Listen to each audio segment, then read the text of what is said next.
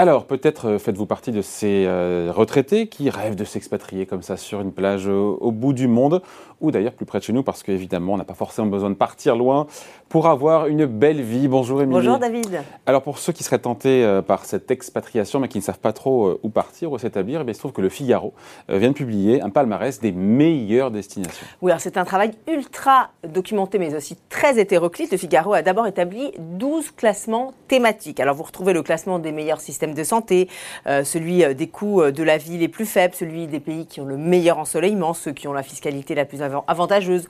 On retrouve également les dépenses de logement les plus faibles, de la France et les risques et bien d'avoir le mal du pays, sans oublier la possibilité d'avoir une vie sociale, culturelle et sportive épanouissante, et même l'excellence dans la gastronomie ou encore le nombre de cinémas par habitant. Vous voyez, c'est tout un, un cocktail hein, de, critères pour établir une un classement général des destinations les plus prisées de nos retraités français. Effectivement, pas mal de critères, Émilie nos confrères ont étudié combien de pays au juste? Alors, ils n'ont évidemment pas retenu euh, des, pays trop folkloriques, hein, trop, trop insolites. L'idée, c'est quand même que ça, reste réaliste. Ils se sont cantonnés à 17 pays. Alors, pour que les pays soient acceptés dans ce classement, euh, il fallait qu'il y ait au moins un million d'habitants, qu'il y ait au moins 1000 retraités sur place, selon les chiffres de la Caisse nationale d'assurance vieillesse.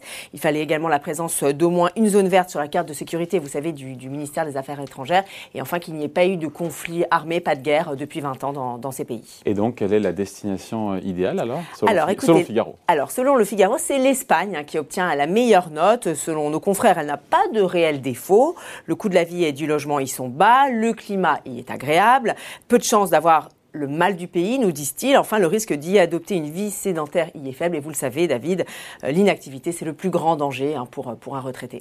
Bon, moi j'étais sûr que vous, alliez me parler du Portugal. Portugal dont ah on nous dit que c'est l'Eldorado depuis euh, tant d'années. Hein. Oui, alors ça c'était avant, David. Alors, euh, on, nos confrères pointent son système de santé qui serait un peu en deçà des attentes.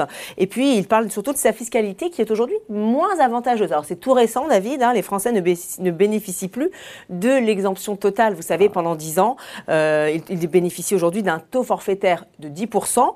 Euh, du coup, le Portugal n'arrive qu'en cinquième position de ce classement, talonné par la Grèce, le Maroc et l'île Maurice, qui arrivent respectivement à la deuxième, troisième et quatrième place de ce palmarès. Oui, mais la, Grèce en deuxième position, c'est... Euh, c'est une surprise, c'est pas inédit, non? Alors la Grèce et le Maroc, hein, parce qu'ils sont quasiment coude à coude. La Grèce a une très légère avance sur le Maroc. Alors en fait, au-delà de leur météo ultra favorable, c'est leur fiscalité, hein, toujours elle, qui est, euh, qui est plébiscitée, avec un taux d'imposition de 7% pour la Grèce et un abattement euh, de 80% quand même pour le Maroc. Et donc l'île Maurice qui arrive entre, en quatrième position. Exactement. Alors au-delà de ses plages et sa météo euh, paradisiaque, hein, c'est une destination bon, bon, marché.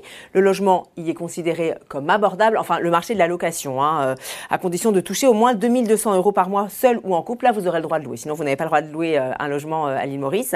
Si c'est votre cas, eh bien en déboursant 400 euros par mois, vous pourrez espérer une jolie villa de 100 mètres carrés avec piscine et en prime une femme de ménage. Donc c'est quand même pas mal. Mais malgré ça, l'île Maurice pâtit quand même de son, de son éloignement. Hein. c'est ce que nous disent euh, les, nos confrères du Figaro. Si vous avez un pépin, c'est quand même compliqué de rentrer en France. Et puis son système de santé est jugé perfectible et sa vie culturelle limitée. Et le coût de la vie dans tout ça, c'est quand même un critère important.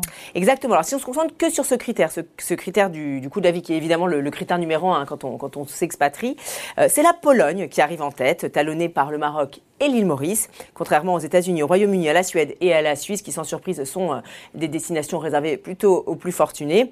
Enfin, dernier, critère, David, très important, euh, voire peut-être le plus important quand on, s'exile comme ça pendant des années, c'est la présence d'une importante communauté française. Hein, car oui, le mal du pays peut venir gâcher la fête, nous dit le Figaro. C'est donc très important d'avoir une communauté française sur place pour, nous disent-ils, partager un bon morceau de camembert et une bonne bouteille de Bourgogne. À ce jeu-là, la Suisse et la Belgique, nos voisins évidemment, euh, sont, sont, obtiennent de très bonnes notes. Suivi par le Royaume-Uni, le Canada et l'île Maurice, toujours elle, et oui, avec des compatriotes pas à chaque coin de rue, mais presque, nous disent-ils. Voilà donc ce palmarès donc des meilleures destinations pour prendre sa retraite et couler des jours heureux selon le Figaro. Merci Émilie. Bon week-end. Bye.